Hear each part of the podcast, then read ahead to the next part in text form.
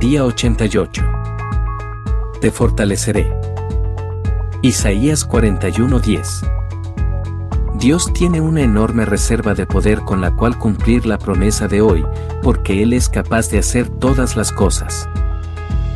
Querido creyente, no tienes nada que temer mientras no puedas drenar por completo el océano de la omnipotencia de Dios ni derribar las imponentes montañas de su increíble fuerza y hacerlas pedazos.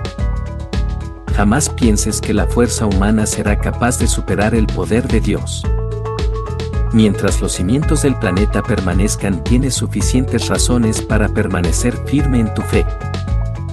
El mismo Dios que mantiene a la Tierra en su órbita, que aviva la llama del sol y que enciende las estrelladas lumbreras de la noche ha prometido suplirte de fuerzas cada día. Dado que Él es plenamente capaz de sustentar el universo, jamás te imagines que será incapaz de cumplir sus propias promesas.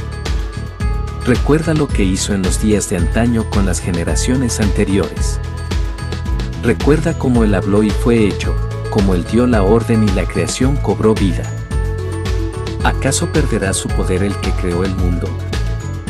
¿El que colgó el mundo de la nada de repente será incapaz de sostener a sus hijos? ¿Será infiel a su palabra por falta de poder? ¿Quién es el que controla las tormentas porque hace de las nubes sus carros de guerra? Él cabalga en las alas del viento. Salmo 104.3, y tiene a los océanos en la palma de su mano, Isaías 40.12. ¿Cómo podría él fallarte? Si es que puso una promesa de fe como esa en su palabra, ¿creerá siquiera por un momento que él podría haberse cedido diciendo algo que no fuera capaz de cumplir con su poder? De ninguna manera. Ya no dudes más. Oh, mi Dios y mi fortaleza, sé que tu promesa se cumplirá porque la reserva inagotable de tu gracia jamás podrá agotarse. Tus amigos jamás podrán vaciar la sobreabundante provisión de tu fortaleza ni tus enemigos la podrán saquear. Que el débil sea fuerte, y que el brazo de Jehová sea su cántico.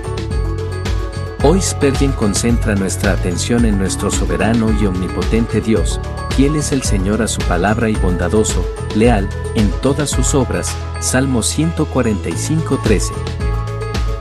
¿Por qué en esta mañana no dedicas el resto de tu tiempo de meditación para reflexionar en dos de los pasajes de las Escrituras mencionados, pero dentro de sus respectivos contextos, alaba, alma mía, al Señor?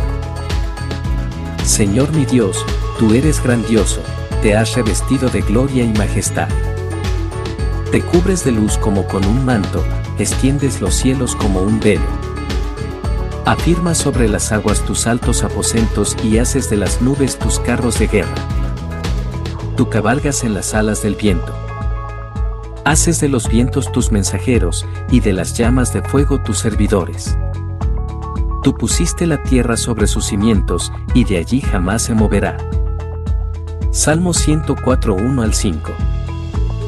¿Quién ha medido las aguas con la palma de su mano, y abarcado entre sus dedos la extensión de los cielos? ¿Quién metió en una medida el polvo de la tierra? ¿Quién pesó en una balanza las montañas y los cerros? Isaías 40:12.